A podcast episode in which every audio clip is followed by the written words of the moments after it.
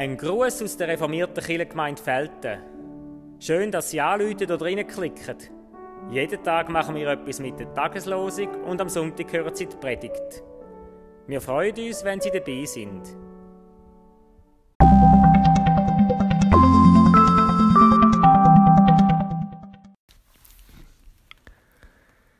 Es ist Sonntag, der 7. März.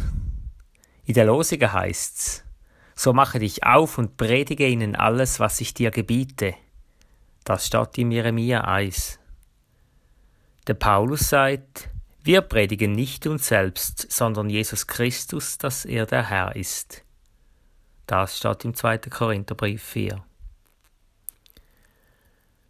Ab dem Sonntag wollen wir jeweils die Predigt vom Morgen urladen sodass man sie etwa ab dem Eis hören kann.